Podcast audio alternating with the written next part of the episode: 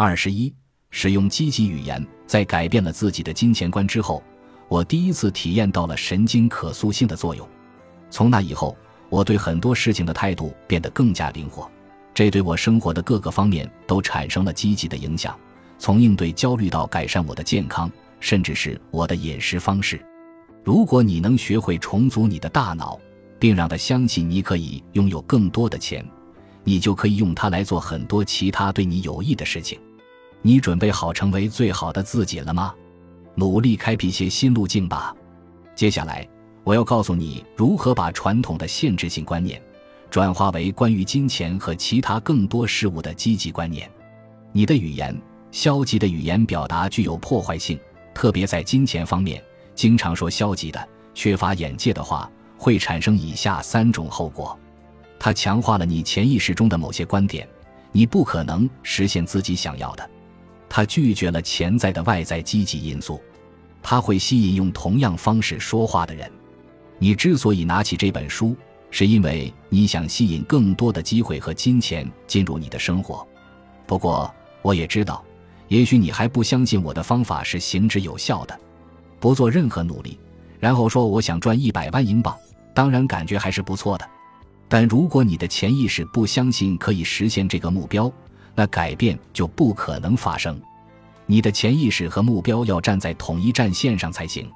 语言是我们最容易下手的地方，毕竟大多数人每天都花大量的时间说话，注意到存在的问题并迅速做出改变是切实可行的。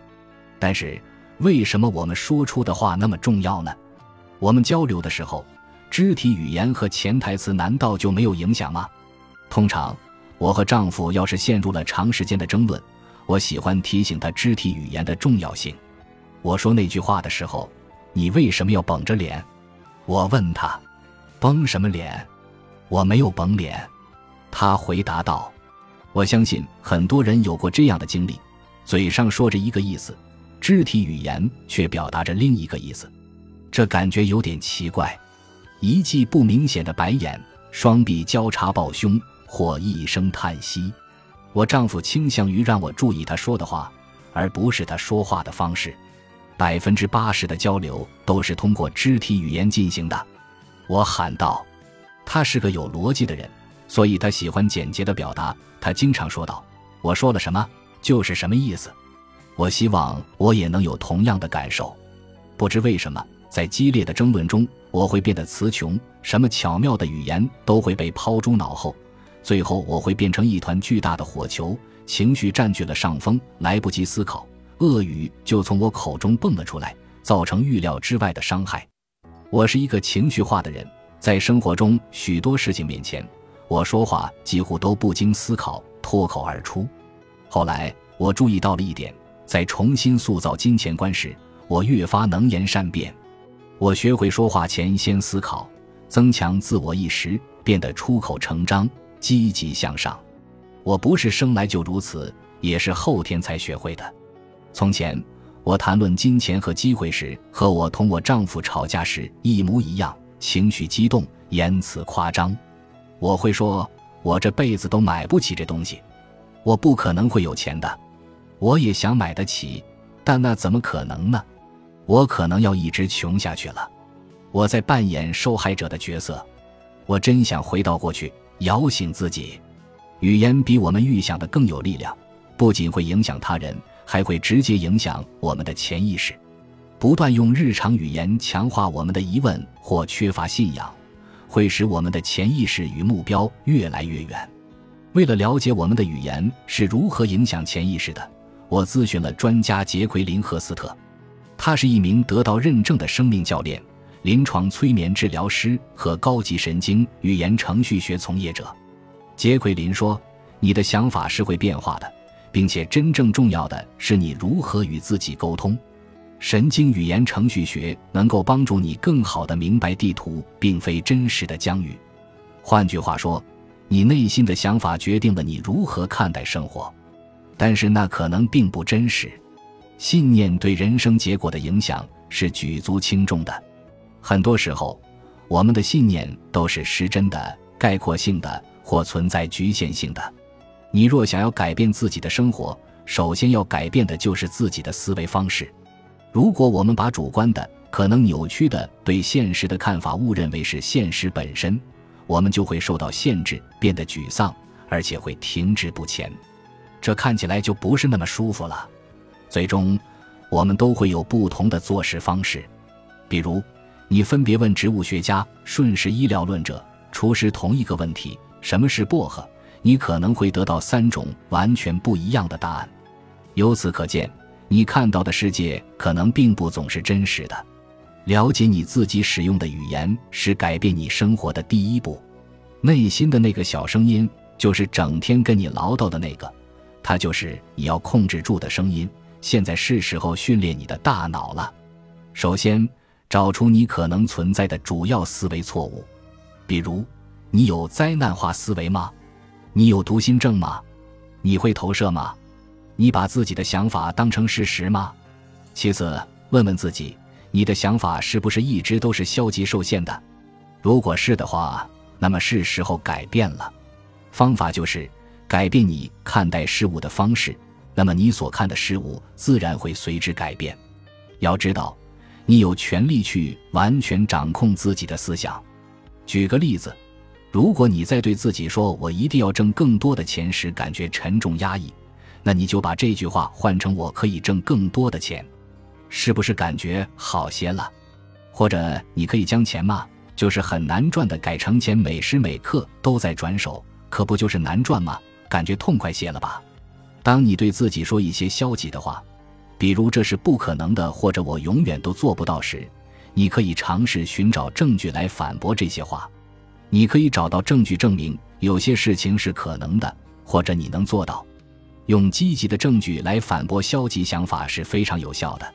要想获得一直期盼的结果，你必须要了解自己是怎样管理思想、感觉、语言和行为的。先想想自己究竟在想什么吧。你所思考的决定着你的感受，你的感受决定着你想做什么或不想做什么，而这又将最终决定你收获的结果。这所有的一切都源于你的思考。其实，积极语言的力量并不是什么新鲜事了。从运动员。野外探险者和每天面临挑战的人那里，都可以听到积极语言的重要性。一些看似简单的话，如是的，你做对了，小菜一碟吗？会很有用。积极语言给事情的发生留有空间，它们充满了可能性，它们打开了思维。消极语言是限制性的，它们封闭且不可更改。如果我们试图敞开心扉，去接受自己能赚更多钱的想法，消极语言就不太好了。如果你想跑马拉松，要给自己做点心理建设，那么你不可能在比赛开始的时候对自己说：“莎拉，你知道吗？你不行的，你最好现在就放弃。比赛很难的，一路上坑坑洼洼的，你的。脚本来就痛，跑下去有什么意义呢？你已经预定好了结局，而且预定的。似乎还不太好。作为回应。”你的。身体就会懒洋洋的，想要尽早放弃算了。试着对自己说这些话看看。比赛太容易了，我感觉自己身轻如燕。我准备好挑战了，来吧。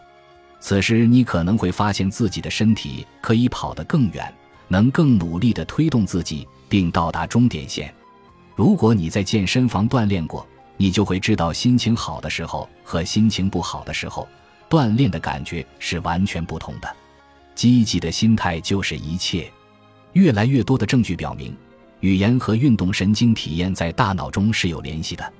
二零一二年，研究人员进行了一项研究，旨在调查积极语言是否会影响运动技能。实验参与者要在听到用肯定句式或否定句式说出的动作目标词后，准确握住相应的传感器。科学家发现，听到肯定句式后不久。